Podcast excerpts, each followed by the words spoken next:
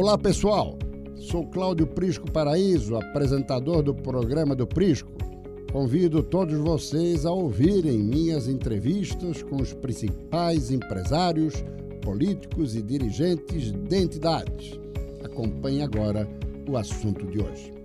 Muito boa tarde, amigos e amigas que nos acompanham toda quinta-feira, 15 para as duas, 10. Hoje começamos aí um pouquinho mais tarde, 5 para as duas.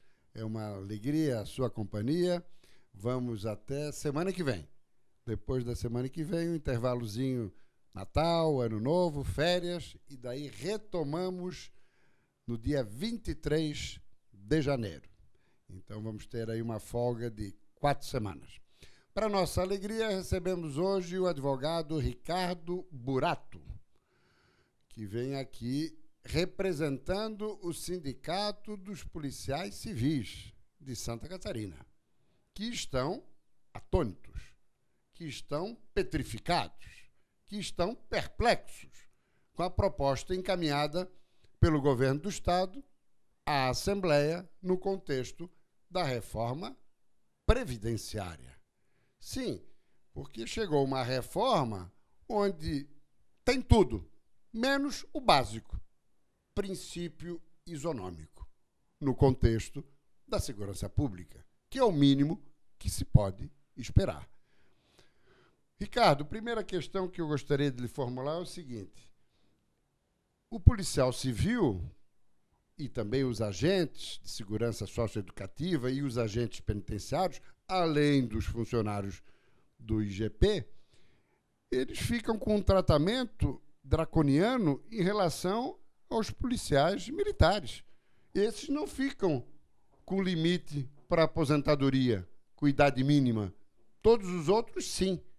Quer dizer, eu gostaria primeiro de lhe ouvir, é, antes de entrar no mérito propriamente, isso por si só já é um entrave. Muito boa tarde, Ricardo. Satisfação. Boa tarde, Prisco. É um prazer estar aqui no teu Satisfação. programa. E realmente, como você mesmo mencionou, é, há uma questão muito de, de desigualdade né, no tratamento dos servidores da segurança pública no estado de Santa Catarina, mediante esse projeto de lei apresentado pelo governador. A questão dos policiais militares ficou para a legislação uh, federal, né? Então eles se sobressaíram sobre a legislação do estado. Mas não impede que o governador do estado, que o estado de Santa Catarina, legisle em benefício dos seus servidores também. Claro. Ele, po ele pode estabelecer benefícios diferentes do que está uh, pautado na legislação no plano federal. no plano federal.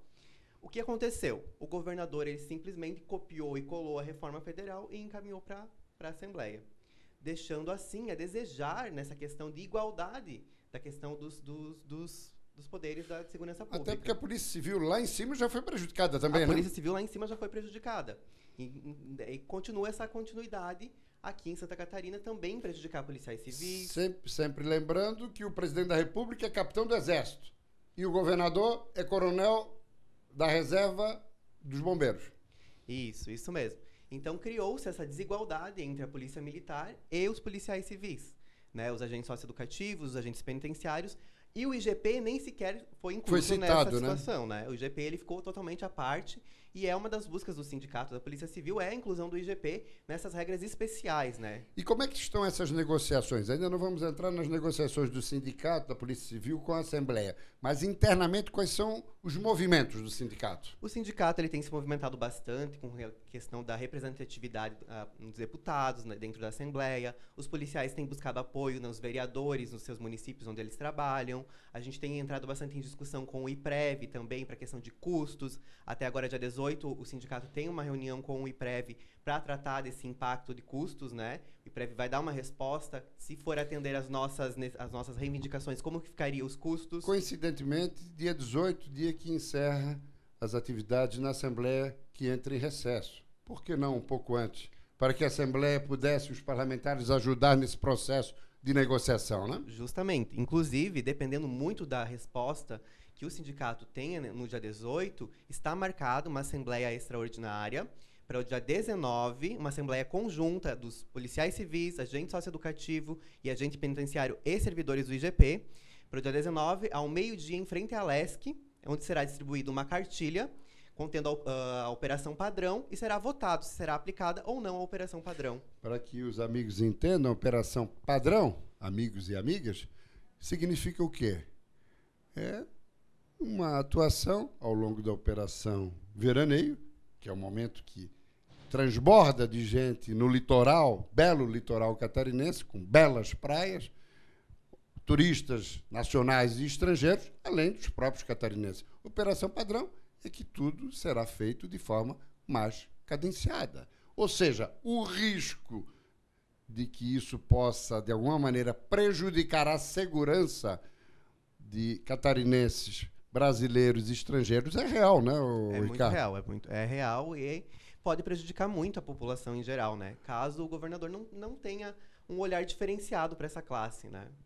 E, pois é, e, e, a reivindicação qual é exatamente da Polícia Civil? A, as principais o que, reivindicações... O que é o mesmo tratamento dispensado da Polícia Militar, seria isso?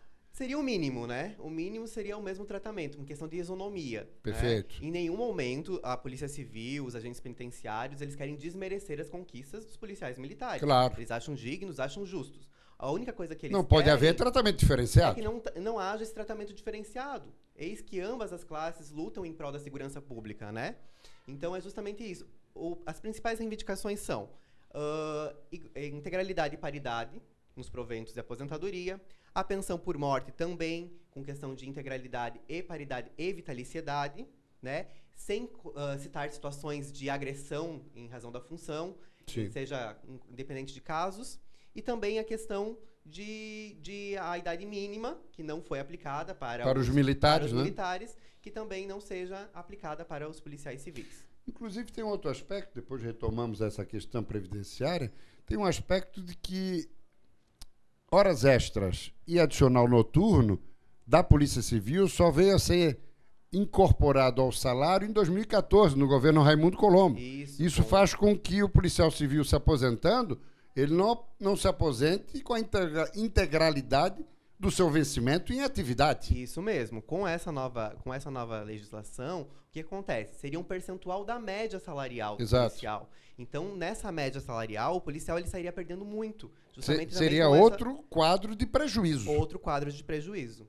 Uma questão que também que veio a beneficiar a, a polícia militar foi a questão das alíquotas. Sim. Hoje, uh, uh, um policial, um militar, ele vai contribuir uh, até 9,5%. Então, vai diminuir a taxa de contribuição dele. Então ele teve um ganho salarial aí também. É Enquanto é a nossa polícia civil, os nossos agentes uh, penitenciários socioeducativos só tem perda salarial. Ou seja, seria fundamental que o governador pudesse, de repente, nós estamos aqui no dia 12, tudo bem que hoje é quinta, mas segunda-feira, 13, 14, 16, o governador, quem sabe, antecipar aí em dois dias, com a Assembleia ainda em funcionamento, quem sabe, o IPREV antecipar esse prazo de 18 para 16 para tentar uma negociação, para que se evite justamente uma operação padrão. A Polícia Civil não está entrando em greve, não vai cruzar os braços, não é irresponsável a esse ponto, mas precisa dar um recado na medida em que o tratamento não está igualitário. Essa que é a grande verdade. Ou seja, o governador poderia se antecipar, até porque a votação desse assunto e a discussão também só vai ocorrer em fevereiro. Somente em fevereiro. Porque a Assembleia não teria condições, no afogadilho, de discutir uma matéria dessa amplitude, né? Isso mesmo. Então a, a questão é, a classe ela quer isonomia. Ela está buscando essa questão de isonomia com os militares, né? Mais uma vez ressaltando que não desmerecendo em forma algumas conquistas por eles já alcançadas, é simplesmente não quer essa, esse tratamento diferente, né? É, que seja tratado os policiais militares a, ao topo e a polícia civil, agentes penitenciários no, no porão. E teve alguma conversa de representantes da polícia civil, da polícia militar, para tentar buscar de repente algum entendimento, alguma coisa? Olha, eu desconheço se teve essa conversa, não, não sei te dizer realmente se ou chegou a ter essa conversa entre as duas classes, né? Certo. Outra questão que eu gostaria de saber é o seguinte: qual é o estado de espírito é, do policial civil? O estado de espírito hoje é de revolta, é de sentimento de desmerecimento. Né? A gente teve a nossa assembleia, que aconteceu agora a semana passada, e os policiais estavam totalmente des uh, desmotivados com a profissão. Uh, principalmente o pessoal que estava lá, tinha bastante pessoal novo que está entrando também, já está totalmente desmotivado, não querendo permanecer na carreira. E o sentimento é que tipo de servidor a gente vai atrair hoje para a Polícia Civil? Quem que vai ingressar, querer ingressar numa carreira dessas com é essas é condições para é aposentadoria? É verdade. Entendeu? É, não só para aposentadoria, mas também para a própria atuação, própria atuação na atividade própria, mesmo. Na atividade né? mesmo. E sempre há necessidade da reposição, sempre porque há. Existe evasão, existe aposentadoria e o Estado vai ter que renovar o seu quadro. Com certeza. Quer dizer, isso aí serve de desestímulo, isso pode gerar o quê? Uma insegurança, uma insegurança na atividade turística de Santa Catarina, que é uma atividade fundamental para a arrecadação de tributos, para a receita do Estado. Receita essa que paga a manutenção da máquina, que paga os salários e que ajuda nos investimentos. Quer dizer, é uma situação atípica.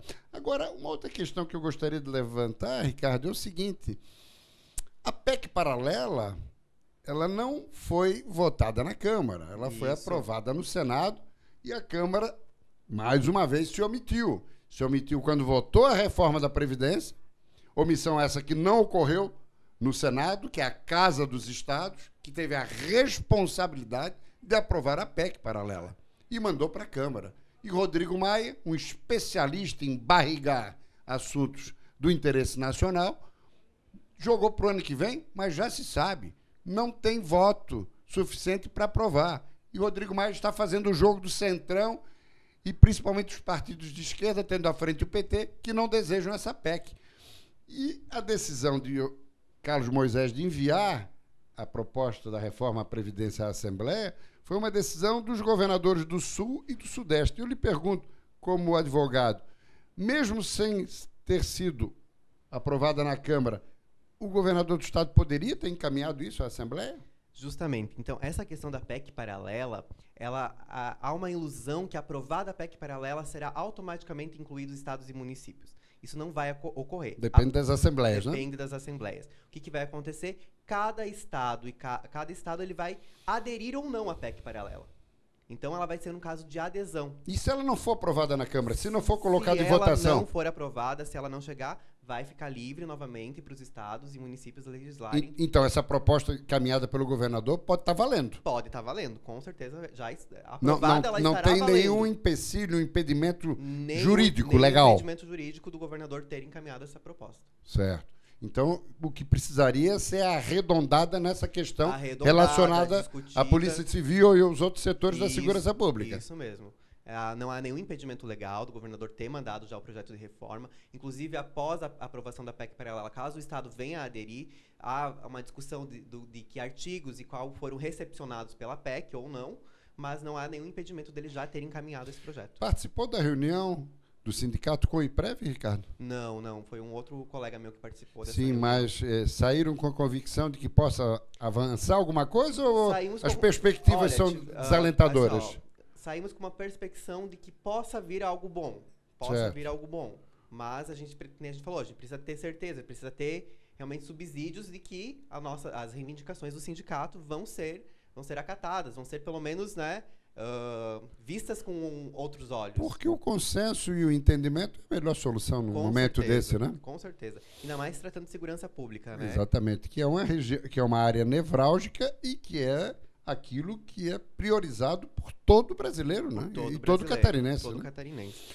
Santa Mas... Catarina é um, um estado muito seguro tanto para o turista quanto para quem se vive em Santa Catarina. Perfeito. Né? É um estado que garante segurança para o cidadão. Muito, muito, bem, Ricardo. Agradecemos muito a sua presença. Não sei se teria algum esclarecimento é, final, suplementar, complementar. Não, acho que seria isso mesmo. Foi bem elucidado as reivindicações da categoria. E queria agradecer mais uma vez a oportunidade de poder falar e Perfeito. estar sempre em defesa da Ricardo nossa segurança. Burato, lhe agradeço muito a presença e já aproveito para pedir que você mande um abraço ao meu amigo Baratieri. Pode deixar que eu vou mandar para ele. Tá sim, bom, Burato? Com certeza, obrigado. Amigos, amigas, nos encontramos no último compromisso do ano, na próxima quinta-feira, 13h45, dia 19. Até lá.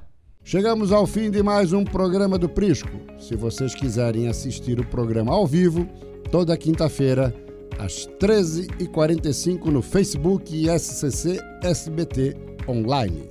Abraços e até a próxima.